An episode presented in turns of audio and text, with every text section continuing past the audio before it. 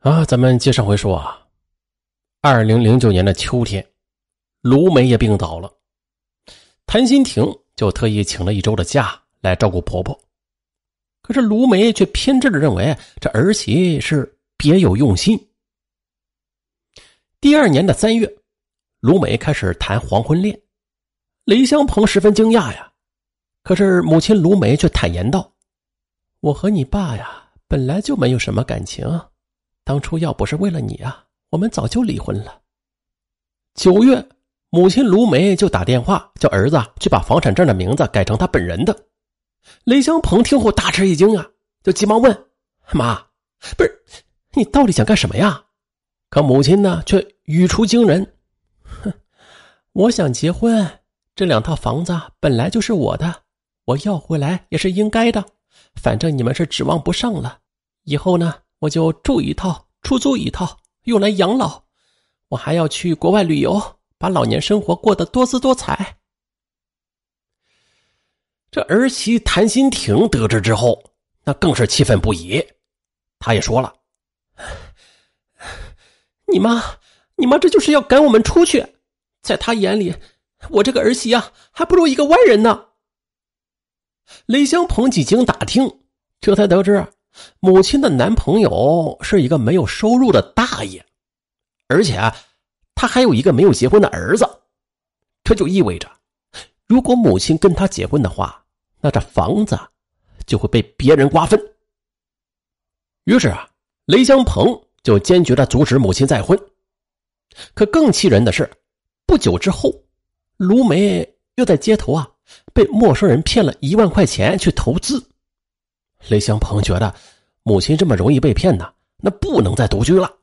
年底便强行的把母亲接到自己家里，并且将旧房子出租。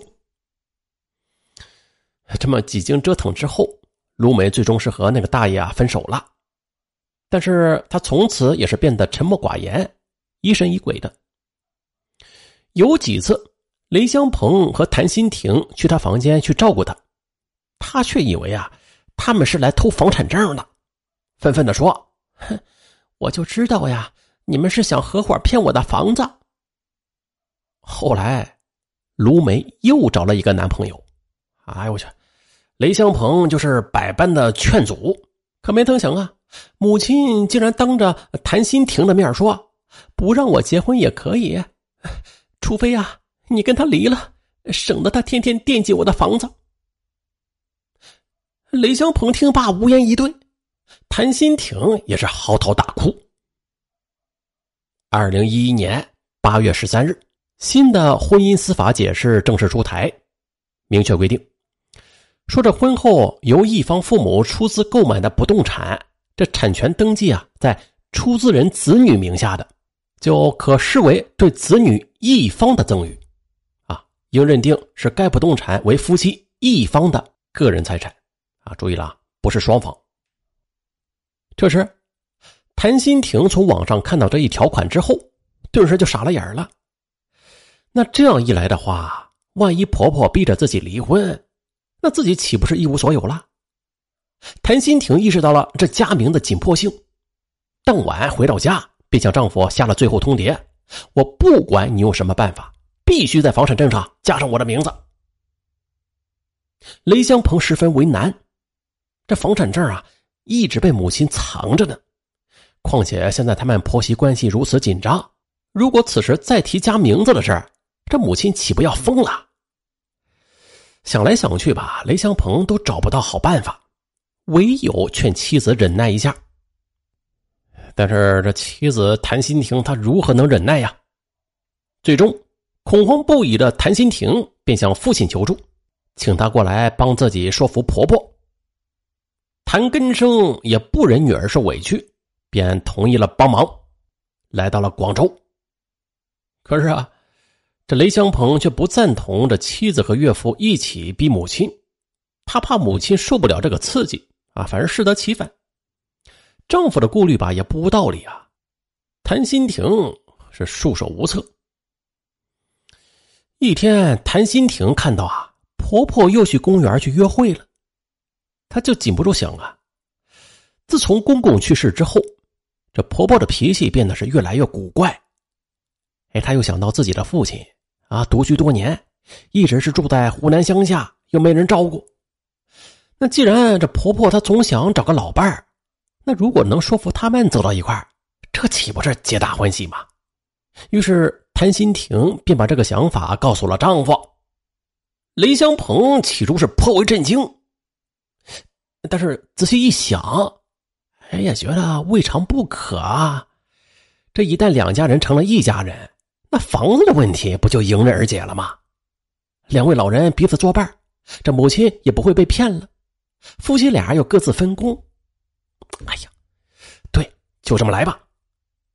雷香鹏负责说服母亲，谭新婷负责劝说父亲。然而啊，等把话挑明之后，卢梅对儿子却是大发雷霆：“你这个不孝子啊！为了骗妈的房子，你竟然想出这么龌龊的招数！这一定又是你媳妇的主意吧？她整天惦记着这套房子。”啊，他就不安好心，你竟然还帮他，你太让我失望了！你们，你们得给我搬出去，我不要你们再住我的房子了。雷香鹏无言以对。谭根生听了女儿的话，同样是大吃一惊，他也是坚决不肯。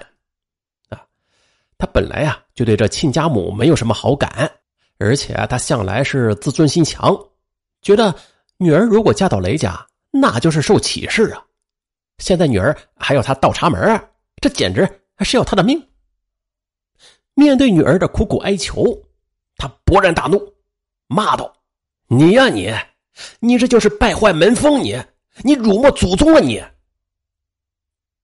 为了逼父亲答应，谭新婷威胁父亲：“如果不帮忙，啊，自己以后啊就不给他养老了。”而丈夫雷香鹏那边也是费尽了心思。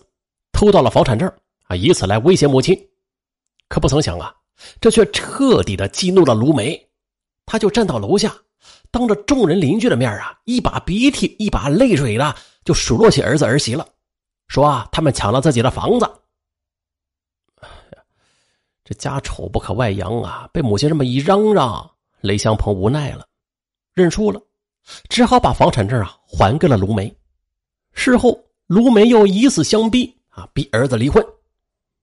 哎呀，这这这这啥事儿啊？这都是从乡下来的。呃，谭新婷的父亲谭根生，他感觉太丢人了，便忍住含泪，独自啊回了老家。八月三十日，卢梅趁着儿子儿媳不在家，叫来锁匠换了门锁，还挂上了此屋出租的牌子。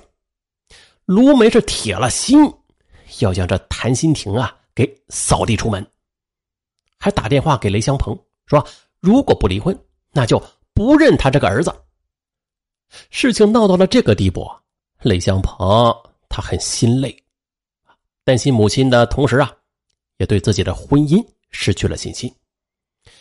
九月四日，他向妻子提出了离婚。谭新婷伤心不已，打电话向父亲哭诉，可让他没有想到的是。当天晚上呢，就从老家传来噩耗，说他父亲谭根生喝农药自杀了。父亲的死啊，让谭新婷那是悲伤欲绝，不过也让他醒悟过来了。他意识到自己再纠缠下去啊，已经毫无意义。九月中旬，他安葬好了父亲，便与雷香鹏办理了协议离婚，房子归雷香鹏。谭香婷则得到了二十万元的补偿，其中就包括他当初支付的装修费，还有婚后几年挣的工资啊，以及房屋升值带来的部分收益等等。而雷香鹏依然是住在母亲的房子里，并且是因为离婚付给谭新婷的补偿款，从而欠下了十几万元的债务。啊，这这这这一对原本相爱的年轻夫妻。就这样，因为一个房产证而分道扬镳了。嗯，大家怎么看这起事件呢？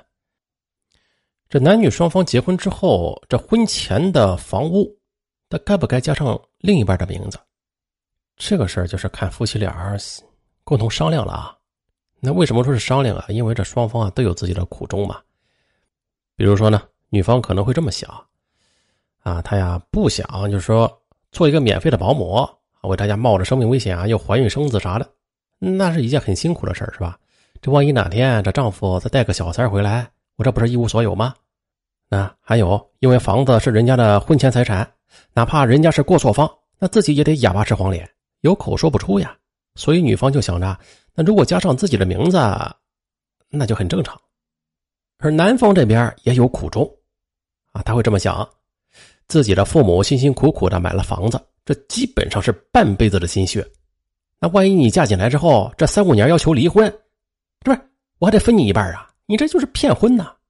别说呀，这种现实中骗婚的例子还真有不少呢。那所以说双方都有苦衷，那生活也不好说什么。如果非得逼着我说。那就只好说个公平点的解决方式了，那就是，如果真的是婚前的房子，而女方要求加名字，为了避免矛盾的发生，那女方啊也要出一半的购房款。那这样婚后对谁呀都是公平的，不管婚后谁是过错方，那对方都可以保护自己，让过错方对自己的错误啊付出代价。就这样吧，这个。这个方法不满意也就这样吧啊，别喷。好了，咱们下集再见。